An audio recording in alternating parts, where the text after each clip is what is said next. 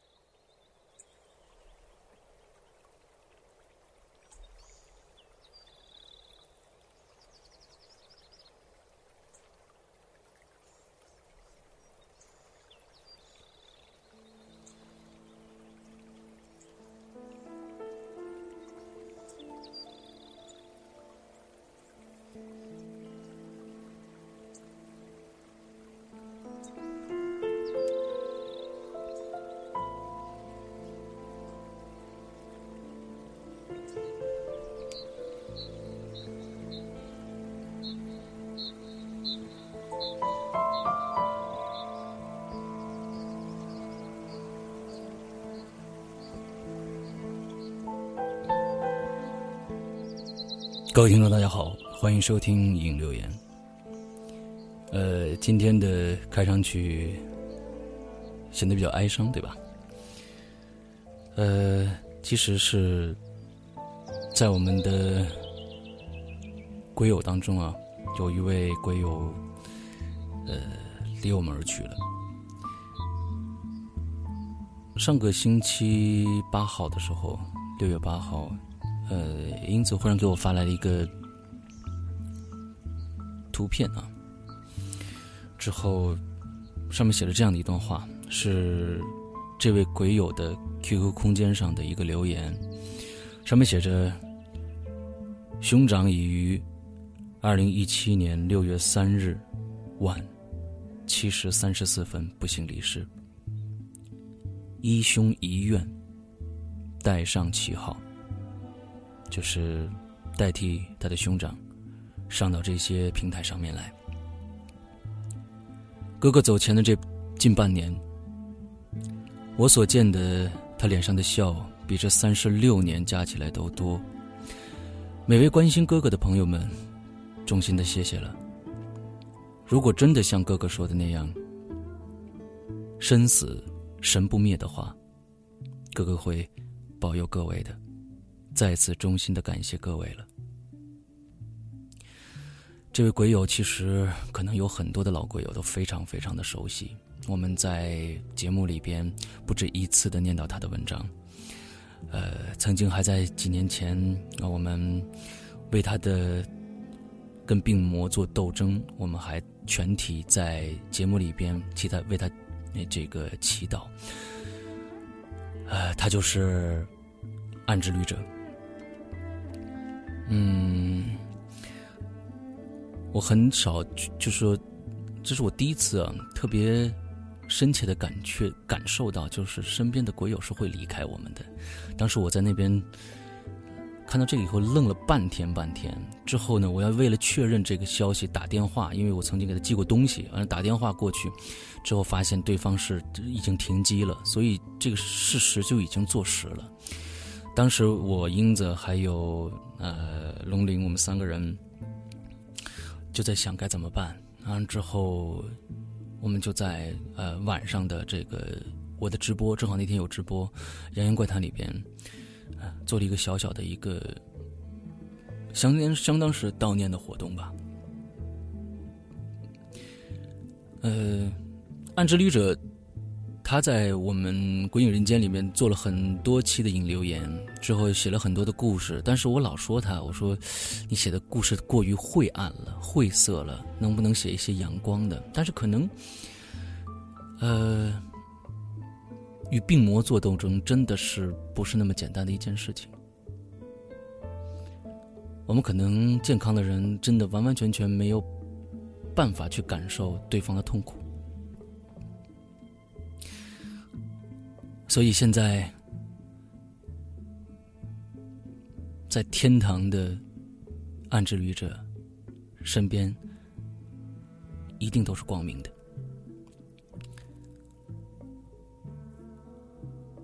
生死神不灭，我相信暗之旅者一定会披着光，与太阳一起东升西落，每天陪伴在我们的身边。那么今天呢，我们的节目，呃，想做一个暗之旅者的专场。今天听到大家听接下来要听到的一个故事，是我们在免费平台没有播出来过的，也就是说，并不是我们的引流言平台上面的节目，而是暗之旅者暗之旅者在生前为我们的归隐人间会员专区的这个。怪藏栏目投的稿，名字叫《丫头》，很多的会员都知道，《丫头》感感动了无数的人，让无数人为之落泪。所以呢，今天我们把这个收费平台的节目拿出来，放在免费平台，想让大家一起来听听《丫头》这个故事，共同认识一个最真实的暗之旅者。这个故事是由呃龙鳞做的。龙鳞跟安之旅者的私下的关系非常的好。之后呢，还有很多的呃安之旅者的故事，在他那边，他也会在以后的这个时间里面 把它做出来。嗯，那么下面的时间，我们交给龙鳞，交给。暗之旅者，让我们听听丫头的故事吧。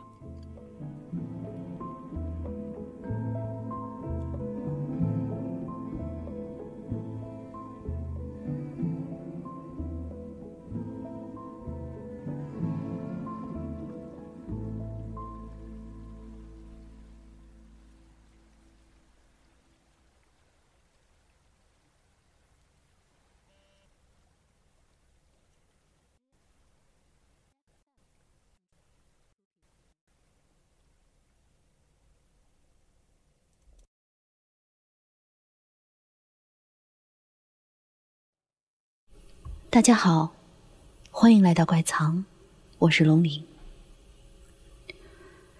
还记得上一次我讲的故事吗？鬼友安之旅者为纪念他早逝的兄弟阿炳写的故事。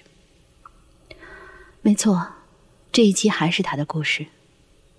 这是一个关于一张老照片的故事。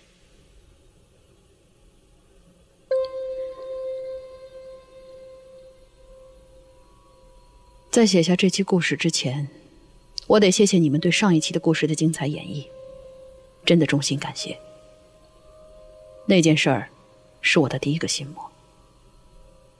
十五年过去了，直到上周一，才全部在键盘上倾泻而出。那一刹那，我的心中好像放下了一个偌大的包袱，带来的是深深的轻松感。请原谅我这一点小小的私心。我只是希望，阿炳在这个世界上的痕迹不会因为我而彻底的消亡。因为，我是一个淋巴癌患者，我希望能为阿炳做点什么，好让那一天到来的时候，我能走得更加从容些，不为看到某些人的报应，也不为这狭义的伸张正义，有意的。或者无意的看官们，那只不过是一个微不足道的蝼蚁的故事，一个过去的故事，仅此而已。就像我这期的故事一样，它是我的第二个心魔。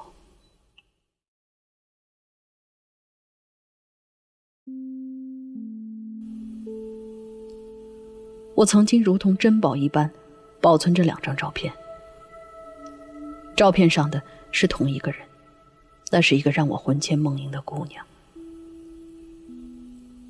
我曾经无数次的想，如果有来世，哪怕忘掉了一切都可以，但唯独她，我是无论如何也不愿意忘却的。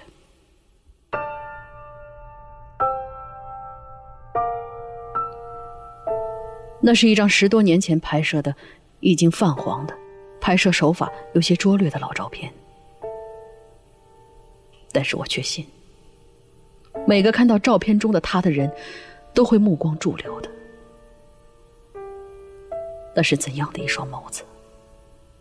就像是出生的小鹿，带着因好奇而生的微微的困惑，还有期待，清澈、灵动，似乎透过照片就能轻轻的抵达你心灵的深处。嘿，他们都叫我小兰，你好。我第一次见到他的时候，娇小的他蹦蹦跳跳的来到我面前，伸出手对我说完，就跑开忙去工作了。一条黑亮的小马尾在脑后俏皮的跳着，那俏皮的背影，至今仍历历在目，真的。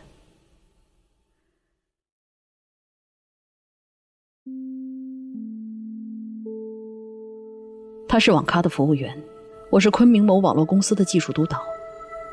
他是云南楚雄人，来昆明这间金朝网院打工。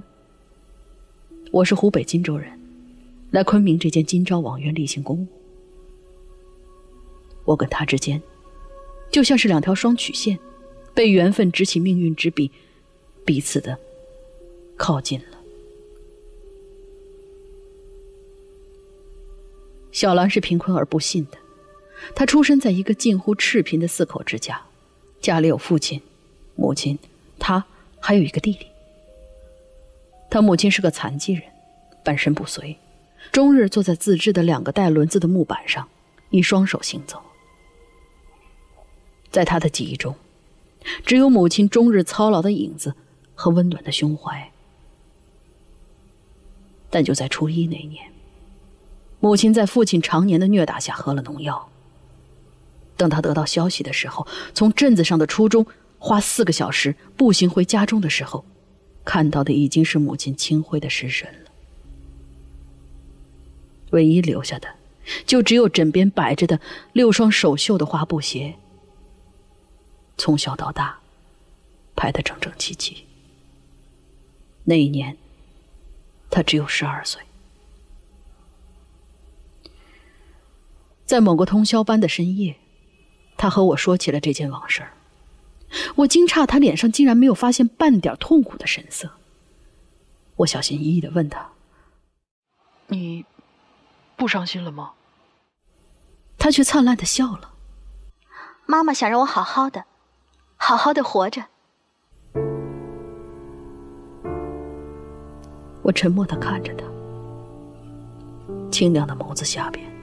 有淡淡的、氤氲的水汽，像极了多年前我在南京玄武湖上看到的低悬的明月。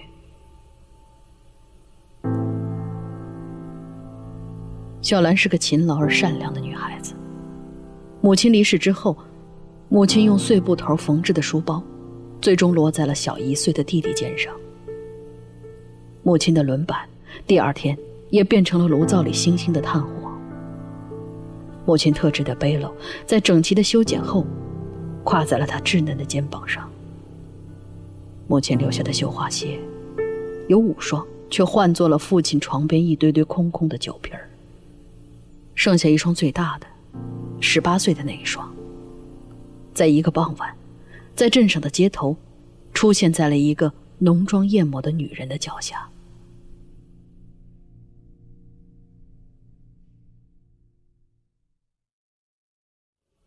那一天，捧着鲜艳的杜鹃在闹市叫卖的他，扔掉花，疯狂的追向那个女人。确切的说，是扑向那双他本应该珍而藏之在褥子底下的绣花鞋。但显然，瘦小如苞米杆的他，如何是那彪悍女人的对手呢？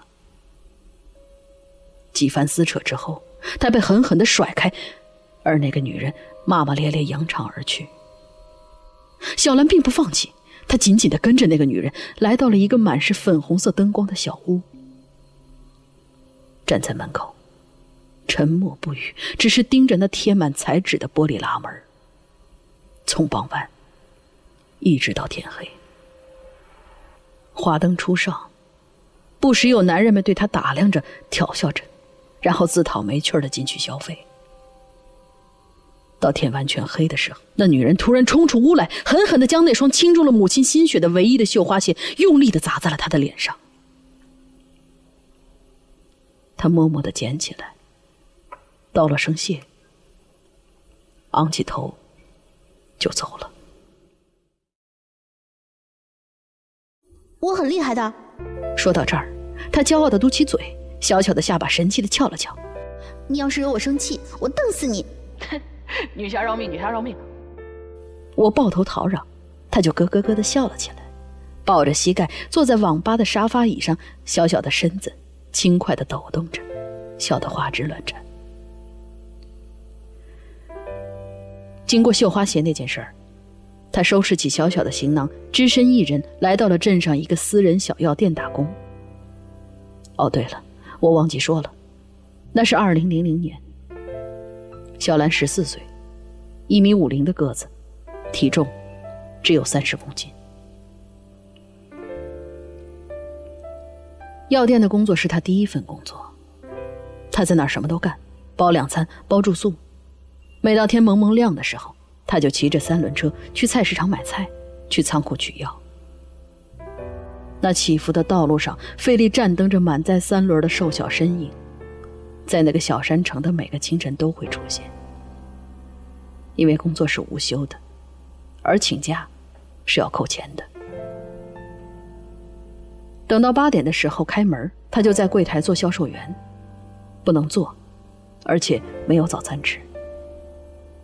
到了中餐晚餐的时候，他就会化身小厨娘，做饭带老板一家三口吃完，再匆忙填满肚子，然后继续上班。到晚上打烊之后。他收拾好小店，关好门窗，从柜台后头拉开折叠床。这，就是他的住所了。那个时候，他的月薪只有一百块。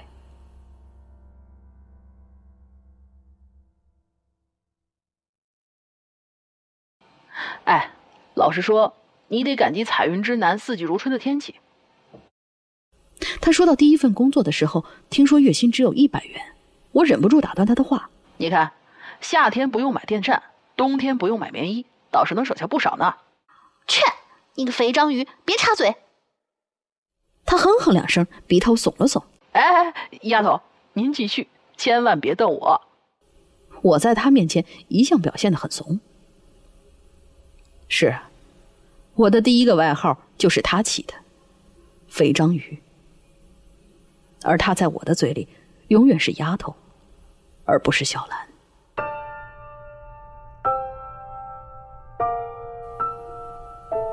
丫头每月的一百块钱收入被他精明的平摊成了两份五十块钱作为日常花销，五十块钱存在老板娘那儿，打算在过年的时候一起取回老家。一年到头，离开小药店的前一天，老板娘给了丫头一个喜庆的红包。里头是十二张崭新的五十元，那是丫头攒了一年的工资。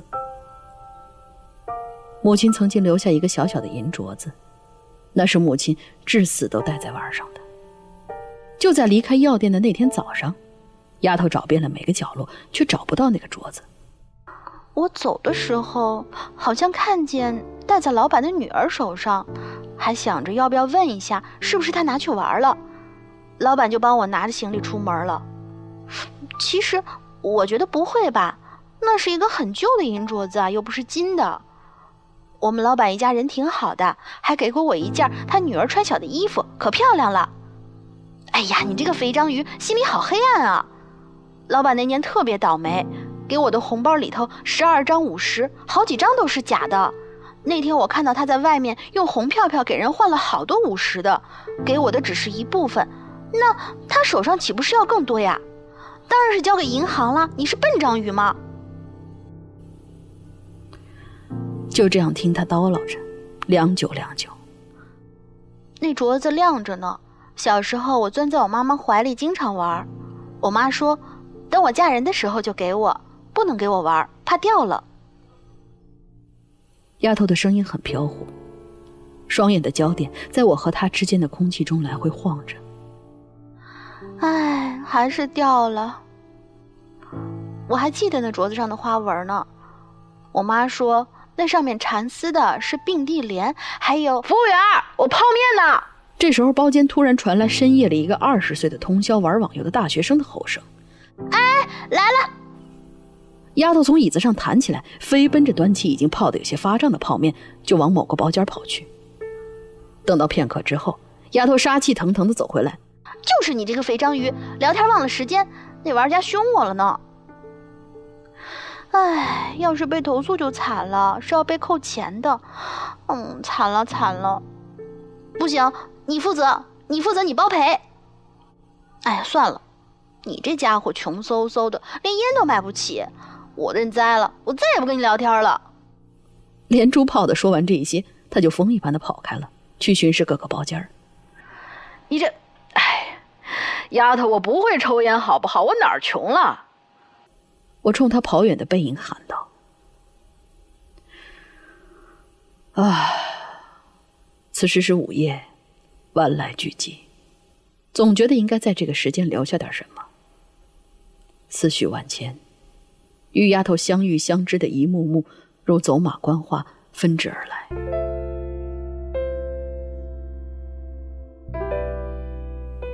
不知不觉的，天空已经泛白了。六点多了，写了好多好多，想的更多更多，啰里啰嗦的。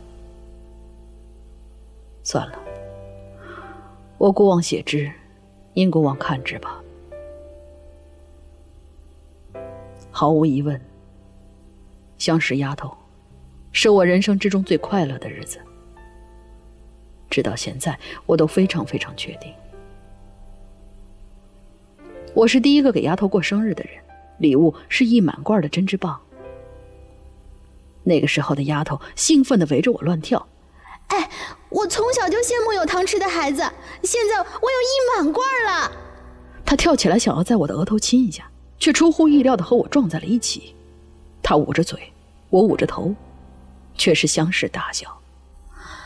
这是我的宝贝！他站在街上大声的宣布着。盘龙江边，经过的路人纷纷的回头，我们红着脸继续开怀大笑。啊，我觉得很幸福。是啊，这就是幸福，活生生的在我面前跳跃着的幸福。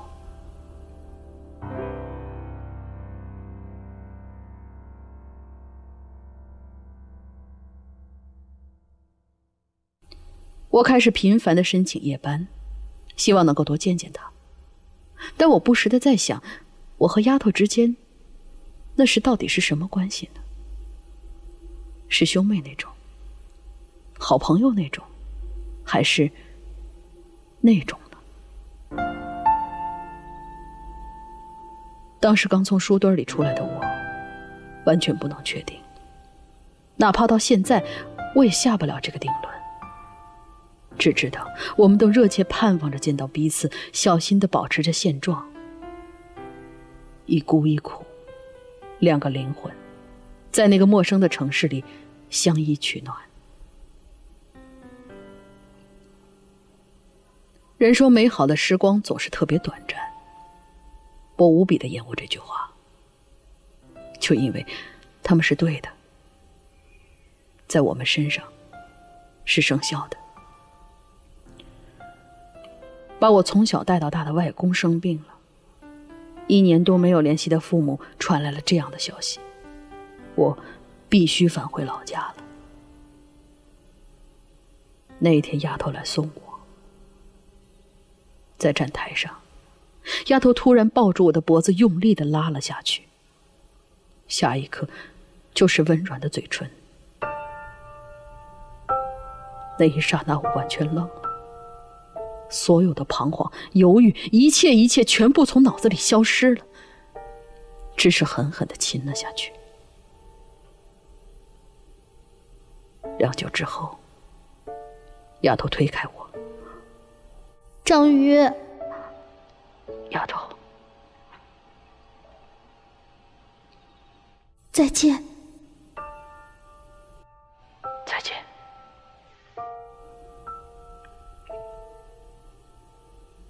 踏上火车，穿过鼎沸的车厢。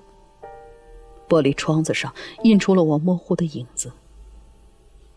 抬手一抹，发现自己早已不知何时泪流满面。我努力的把头伸出窗外，不想让别人看到我的样子，更想再多看一眼丫头的身影。当那个奔跑的身影急速的变小，直到再也看不见，我不争气的泪水。再次决堤了，别了，丫头。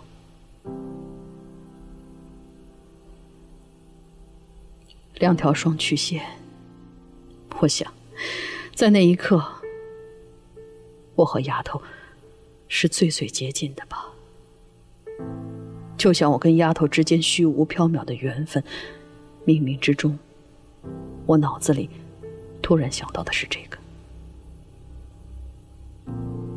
而从那之后，两条曲线越行越远。我连忙摇头，把这个不好的预感甩掉。坐在火车上，在背包里，我发现了一张照片。那是丫头在花树下对我轻轻的笑着。这，就是我曾珍藏的。第一张照片。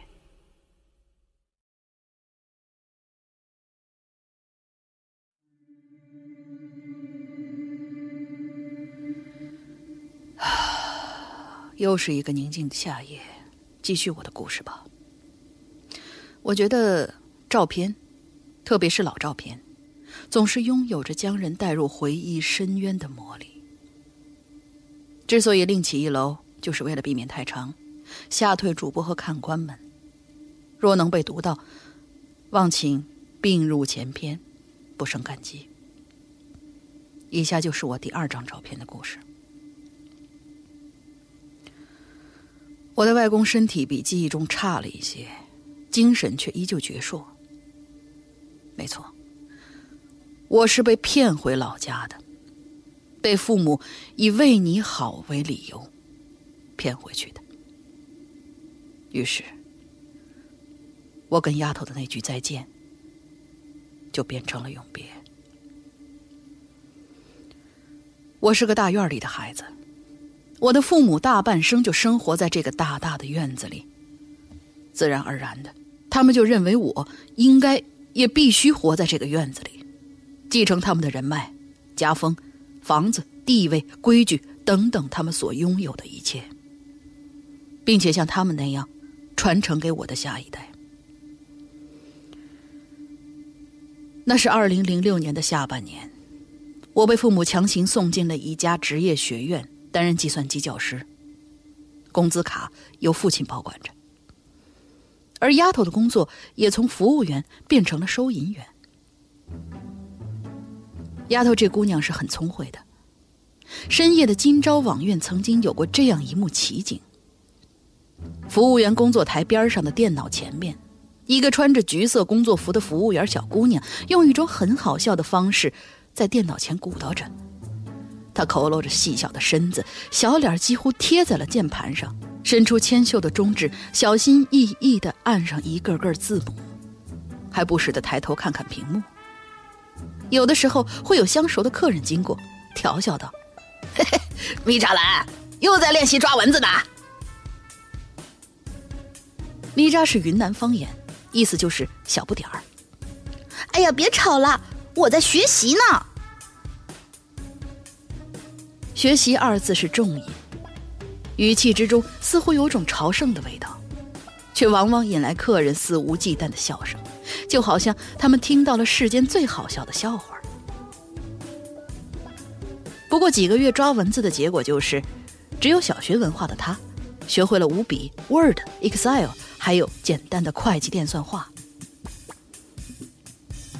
张宇，我跟你说，我当上收银员了，轻松了很多呢，不用上通宵了。不过就是要等到十一点才能下班的说。不过我工资多了三百呢，嘿嘿。当上收银员的那一天，长途电话里。他叫的喳喳的，就像一只小喜鹊。死章鱼，你一个人跑掉了。啊，我好像有点想你了呢，肥章鱼。我也是。我轻轻的答道：“非常非常想你。”其实我有点后悔叫他捉蚊子。我朝九晚五，他朝六晚十一。早上我尚在酣眠的时候，他已经披星戴月走在了上班的路上。所以到了晚上十一点后，我又怎能强拉睡眼惺忪的他，聊到天昏地暗呢？生活终于平静下来。分别后一年的日子里，我们珍惜着每一秒珍贵的通话时间，哪怕只是寥寥数言。我们都努力的活着，因为前方有着希望。直到那一天的到来。二零零七年的八月二十二号，是一个极其晴朗的一天。那是暑假的前一天，我的心情好到了极点，因为在父母的严防死守下，我终于攒够了两千块钱。我要去云南，我要去见我的丫头，我要来接她到我这儿，我要告诉她，我受够了没有她的日子，我要她天天在我身边待着。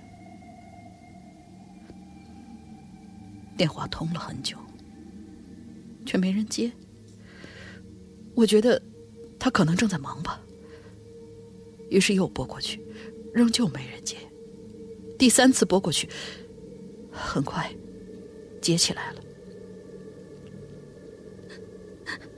张宇，电话听筒那头是他沙哑的声音。怎么了？你，你哭了？我熟悉他的每一个细节，哪怕是呼吸。我，我，我，我要嫁人了。一阵晴天霹雳，那个电话。是我这辈子最长、最绝望的一通电话。丫头的父亲，酒是命，嫖是瘾。丫头的弟弟是个乡村杀马特，儿子要结婚没有彩礼，就打了父亲。父亲走投无路，就卖了女儿，换来了彩礼。这完美的逻辑几乎无可辩驳。而三万块钱。就是丫头出嫁的彩礼钱，或者说，是她的价格。于是第二天，我就踏上了去昆明的车。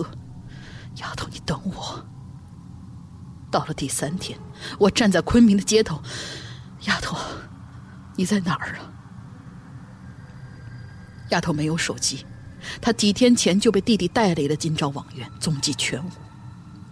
我憎恨自己没有记下丫头的那个家在哪个山村。我走遍了昆明，找遍了所有我认识的人，但都一无所获。我知道，丫头是楚雄陆丰人。于是第七天，我站在陆丰的街上，开始疯狂的寻找每一家酒楼、每一个商店、每一个礼品店。我开始祈祷，每天祈祷着明天能够看到那熟悉的身影，哪怕能听到他的名字。到了第十三天，我买来大米和塑料盆，无人监管的汽车客运中心则成了我的家。白天的时候，我问尽每一个我能问遍的每一个客人。到了晚上，生米就着自来水，嚼着，吞着。大米嚼到稀烂吞下，自然有一股甜味涌上。也许是磨破的口腔里血的味道，也许是大米本身的味道，又或者两者兼而有之吧。到了第三十七天。我已经弹尽粮绝，而他仍旧音讯全无。到了第三十八天，我不得已返回昆明。第三十九天，当年的同事送我坐上返乡的火车，形容枯槁、失魂、落魄。到第四十天，在武昌站。父亲的一个嘴巴子，将我扇翻在地，左耳热热的，什么都听不到。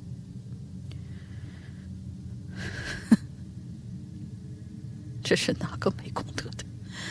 痰都吐在地上了，这热度好像是刚吐的，还在流动呢。侧躺在地上的我。当时真的就是这么想的，耳边嗡嗡的声音，好像是周围人的惊呼。母亲好像扑在了我身上，她好像哭了，在我眼前彻底黑掉之前，我就是这么想。到第四十六天，灰了很久的丫头的头像终于闪了，却又在下一秒恢复成了死寂的灰色。上面只有一句话：“张宇，我很好，祝福我吧。”这句话的末了是一个冒号和后括号组成的小表情。那是一个微笑的表情，在那曾经最美好的时光里，我告诉他，冒号加右括号是笑的意思，他还记得。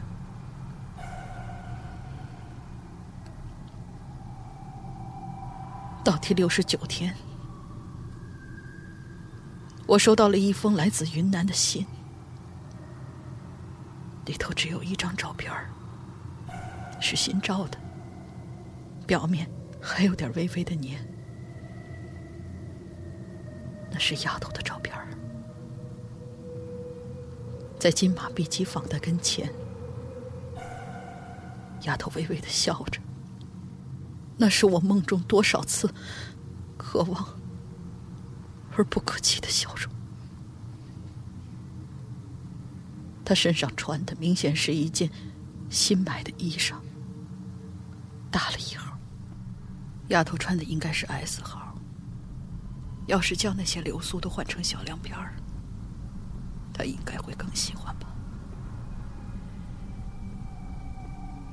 金马碧鸡坊的喷泉那儿的经历，丫头是最喜欢的。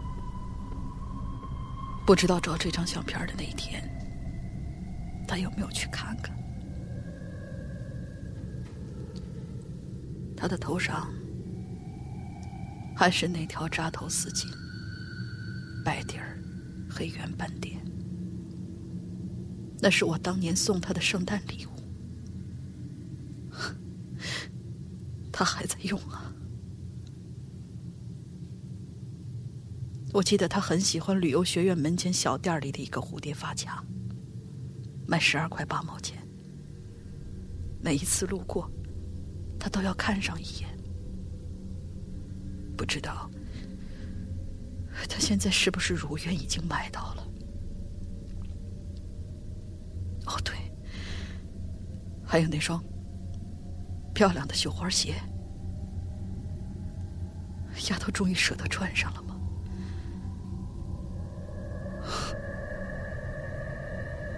她已经嫁人了，母亲的遗物也应该在他脚上了，不应该再躺在他小箱子的夹层里了。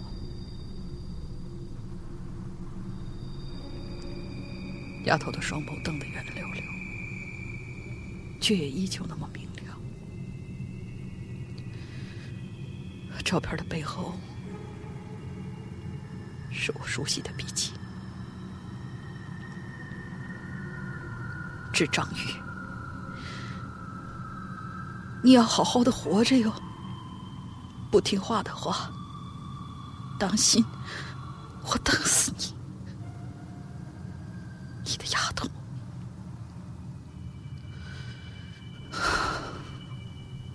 永别了，丫头。也许我们这两条双曲线。终于走完了我们相亲的空间。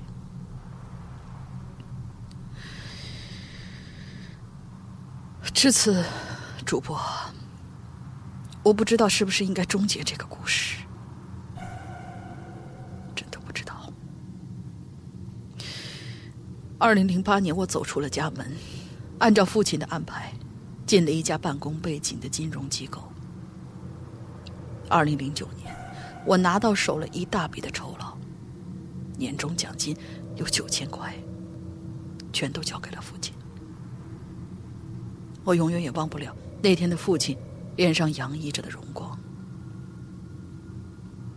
二零一零年，我收到了省级表彰，血红的证书放在了父亲的书柜。春节时候，家族成员齐聚的那一天。又被放进了最显眼的电视机旁边。二零一一年，我贷款买下了一套二手老房，终于搬出了那个属于我的牢笼。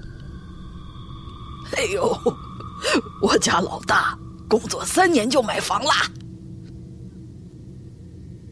父亲逢高兴的时候，就总是这样对别人说着。二零一二年。外公去世了，我把自己忙起来。曾经嗤之以鼻的会议的主席台上，最右边的那个位子，我也偶尔能坐上一回。二零一三年，开始有人周末的时候给我打电话约我出来坐坐了。二零一四年，形形色色的女孩子被有意无意的人推到了我周围，我就成了别人口中。那个闷头吃菜的胖子。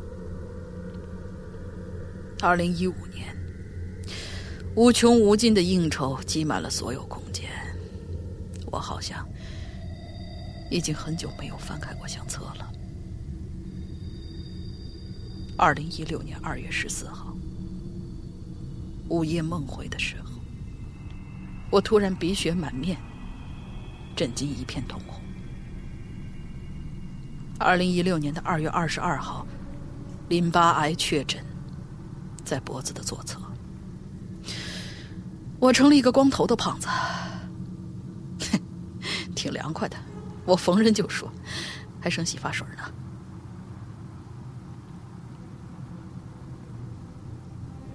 到了二零一六年五月十四号，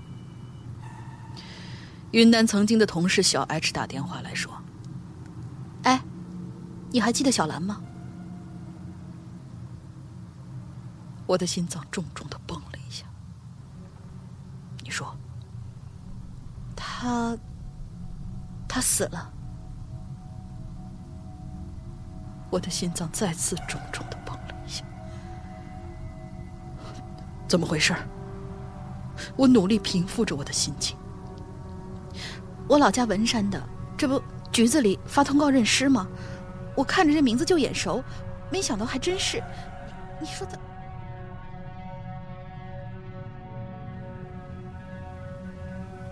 小 H 后面说了什么？我不知道。手机掉在了地上，零件四下乱蹦。最后的幻想，十年的梦破了，碎了。丫头是因为贩毒而死的，死在文山边境一处偏僻的老林子里，很惨，很惨，很惨。他是用体内藏毒的方式运毒的，然而毒囊破了，所以。当剩下的毒囊被毒贩子取走以后，他就像已经破损的工具，被扔在了林子里，甚至没有多加隐藏。文山某县公安局的人告诉我，丫头的骨灰被他的家人领回去了，而我也终于知道了丫头家的地址，离我当年苦苦寻觅的县城仅仅八里地。一山之隔而已。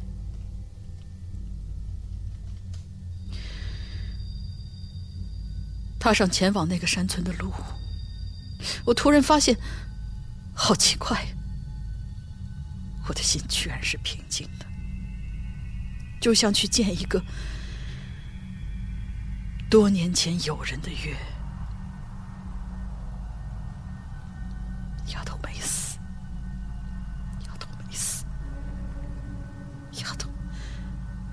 没有死。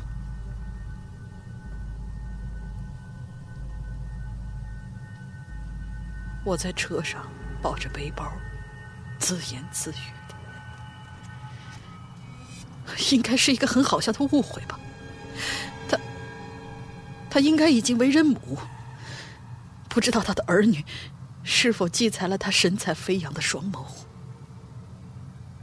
一路上，我就是这么对自己说着。问着，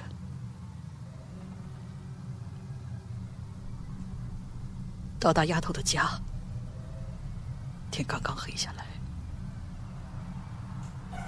踏进破旧的木板门，是一个小小的院儿，里头凌乱不堪，空气中充斥着鸡屎、牛羊粪混合的味道，令人禁欲作呕。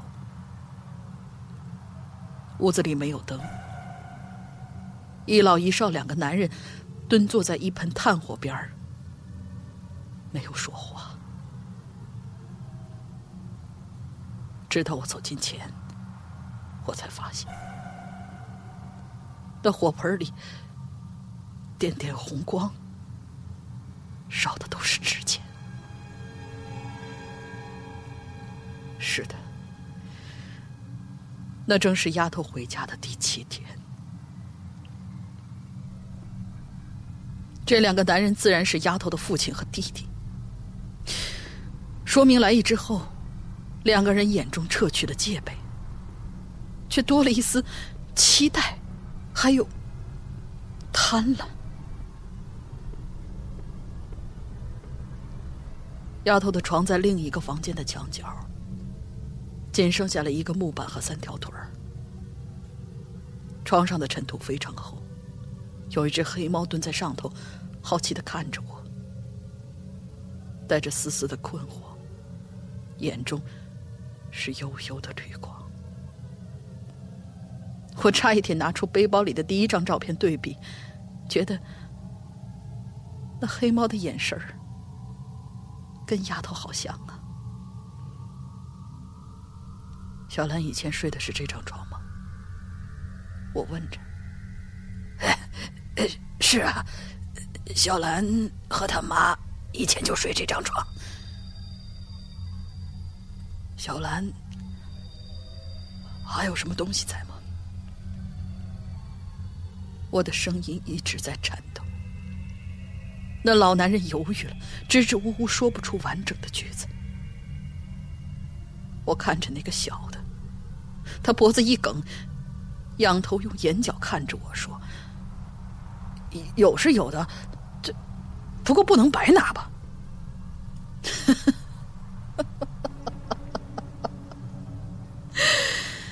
何等奇葩的父子啊！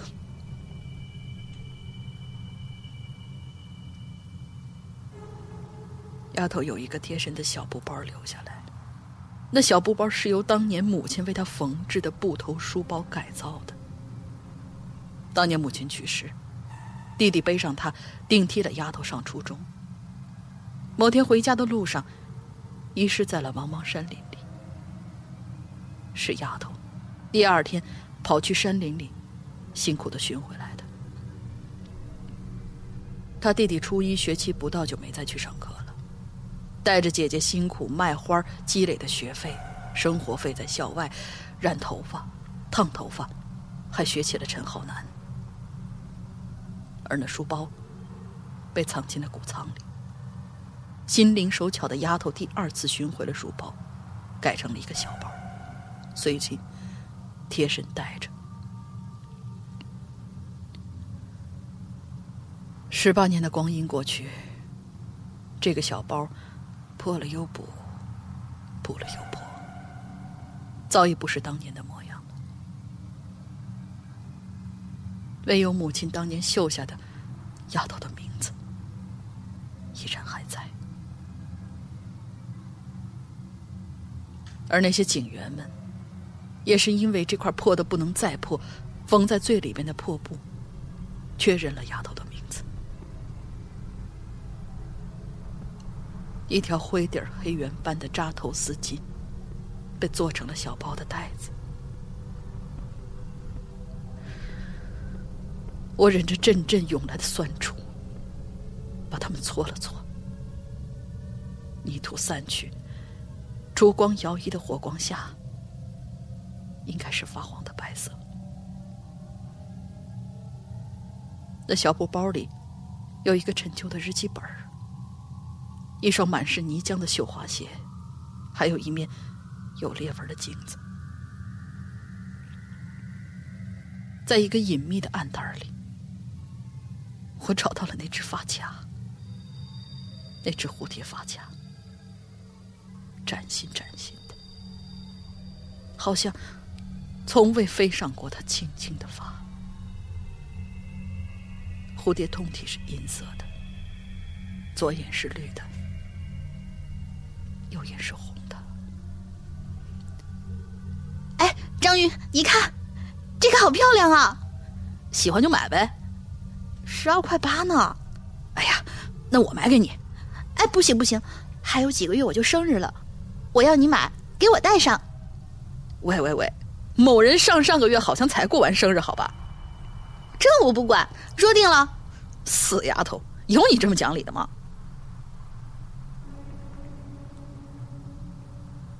迈出大门，蝴蝶被我紧紧的攥在手心里，摁在胸口上。我仰着头，皓月当空，有两条热热的液体顺着鼻翼，越过嘴角，回到下颚，滴落在手背上。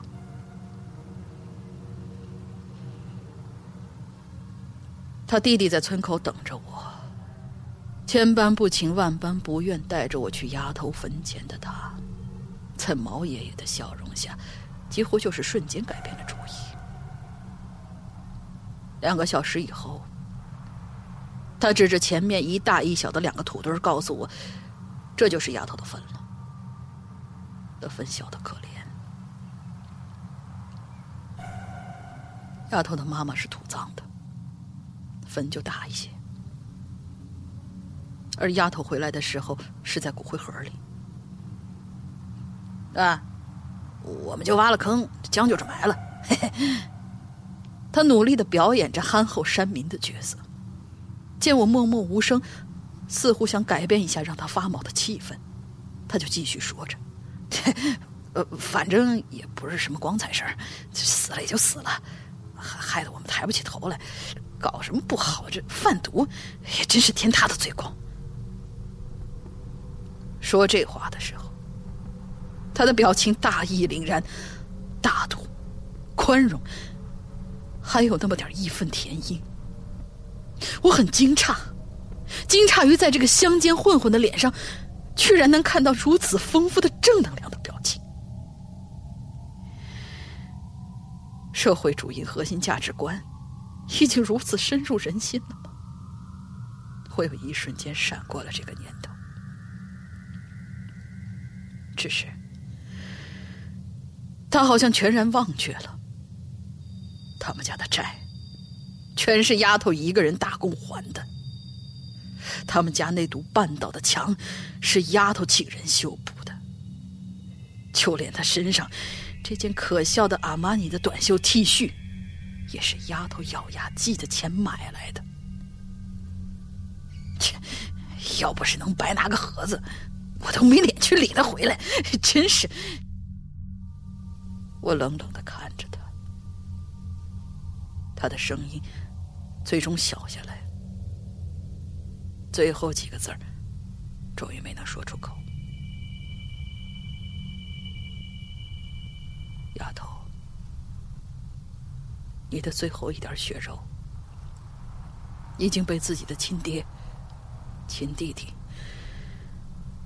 喝干吃净了。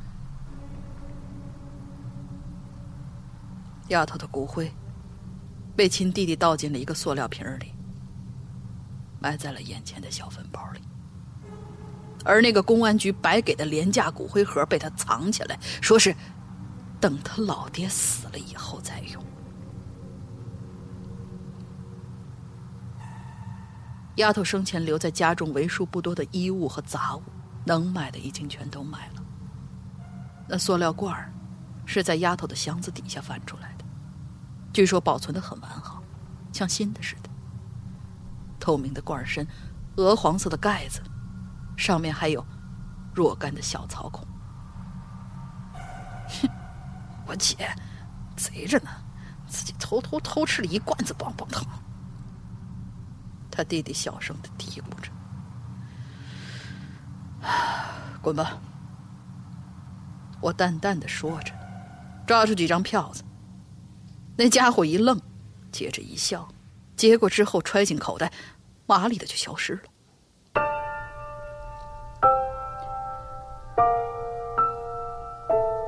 丫头的坟，在一座全是荆棘灌木的荒山上，和他的母亲一起，两相依偎，而又孤苦伶仃。那晚的月亮。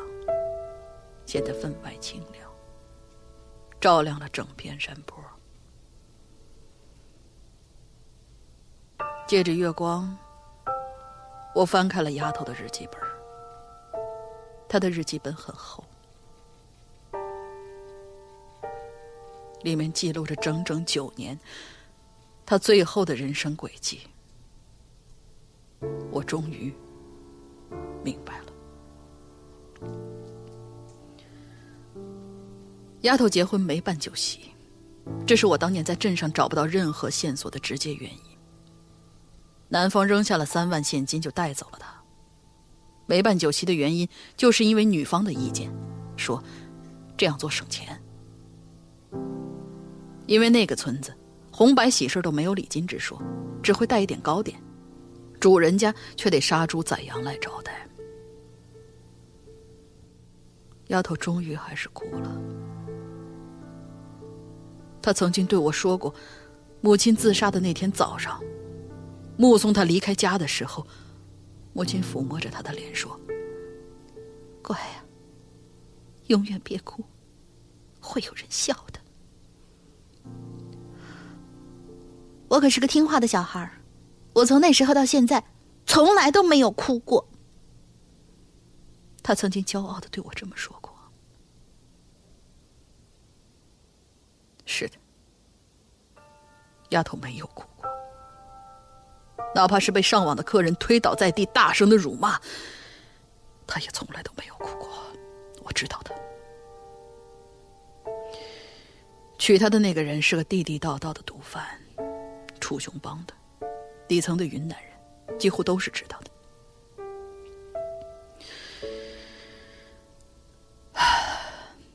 丫头的日记本很厚很重，真的。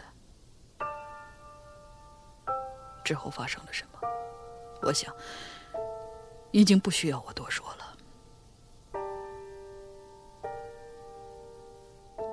那天夜里，我是淌着泪坐在丫头的坟堆上看完这本日记的，时而哭，时而笑。流干了我所有的泪，直到翻到最后一页。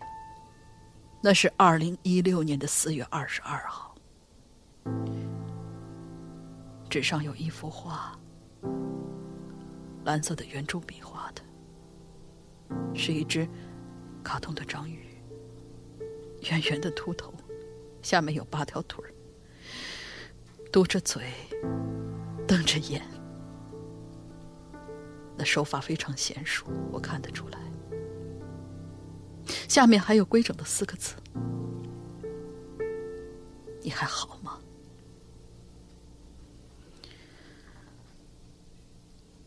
写到这儿，我真的、真的、真的不知道用什么样的文字能表述那一刻我感受到的一股又一股的痛，从我的发间。我的食指，我的脚底，我的皮，我的肉，我的内脏，从我的血、我的筋、我的骨到我的髓，齐齐的涌向我的心，心里真的好痛好痛。我的身体本能的想克制，可我的精神却极度不愿。就在这种冲突之下，我发出了巨大的吼声，震动着我的大脑。我拼命着挤压着肺，大声的吼叫，不受控制的一声接一声，直到这个神头，在我的眼里变成了黑灰二色。我昏倒在了丫头的坟上。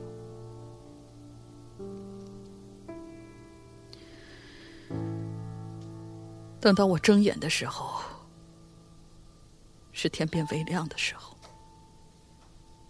一滴清晨的露水落在了我的脸颊，转眼看过去，是一株兰草，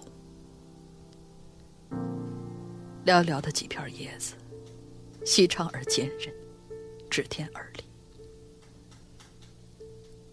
唯有一片最下面的叶子，低低的垂着。像纤细的手指，像一缕青丝，轻轻的摸索着我的脸。粗糙的叶面上，摸上去的感觉，仿佛就是丫头满是伤疤和老茧的小手。丫头，昨天晚上你来过吗。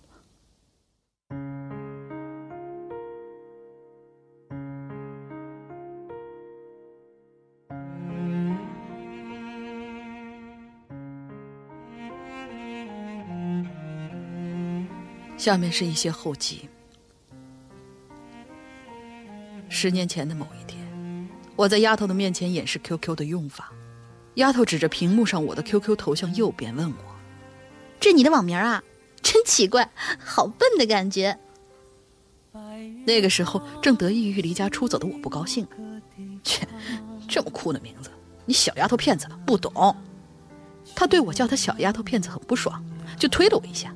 哼还暗之旅者，一个跟头摔得你满嘴牙，你个肥章鱼！我的姓名简写是 ZY。那个时候智能 ABC 输入法一枝独秀，连打 ZY，词库里就会有“章鱼”二字。我妈说，夜走路要看天上的星星，才不会摔跤。我就笑了起来，在 QQ 的名字下边签名栏里写下了“行于黑暗，仰望光明”。嘿，这还差不多。肥章鱼，哼！死丫头，你还要不要学 QQ 啊？这就是我们俩外号的来历了。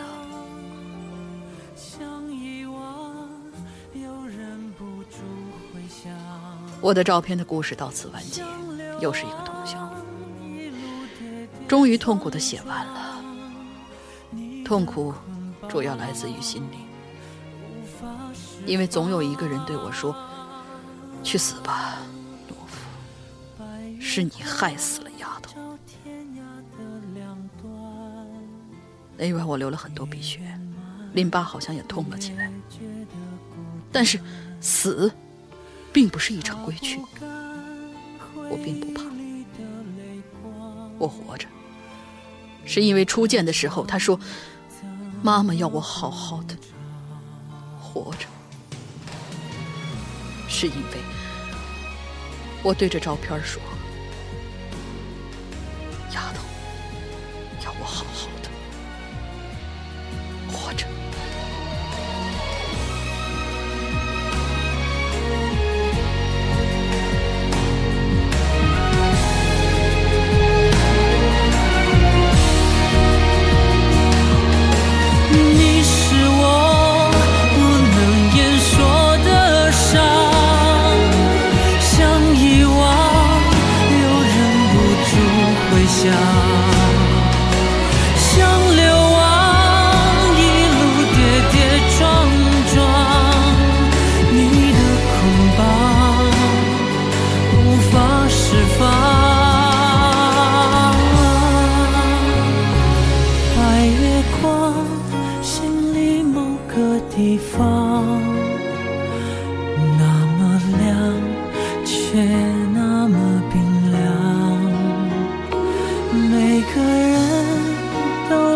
一段悲伤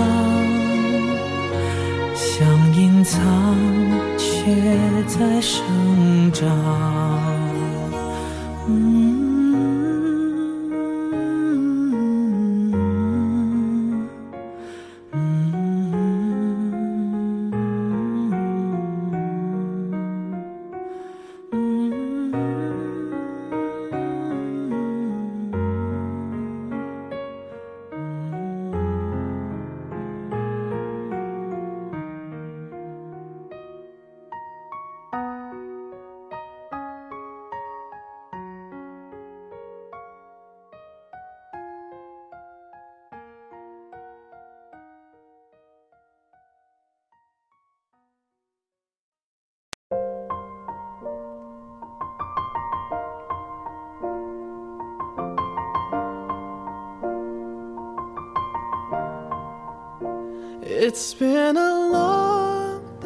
嗯，想了好久，还是要祝大家周一快乐。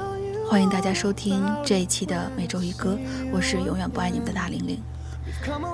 但是我知道，有一位好朋友，可能永远都听不到我们的节目了。当他的弟弟告诉我们，为了便于静养，他停掉了手机，停掉了微信。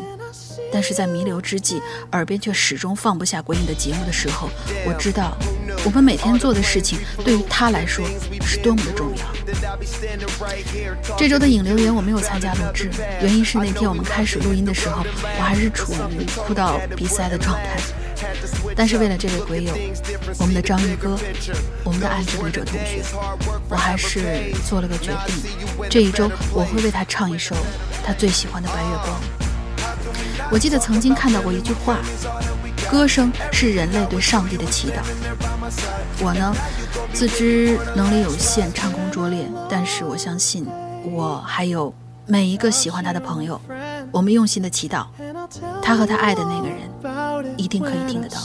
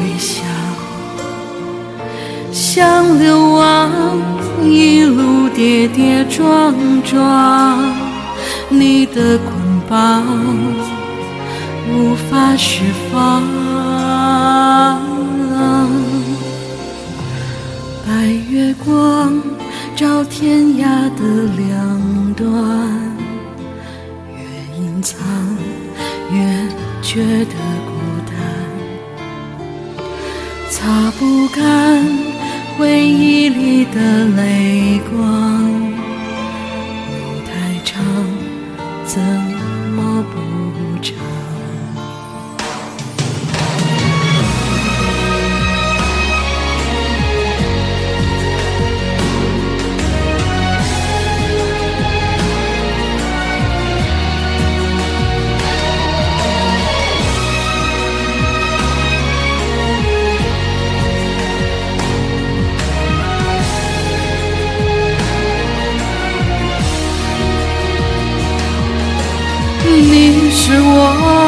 不能言说的伤，想遗忘又忍不住回想，想流亡一路跌跌撞撞，你的捆绑无法释放，白月光。某个地方，那么亮，却那么冰凉。每个人都有一段悲伤，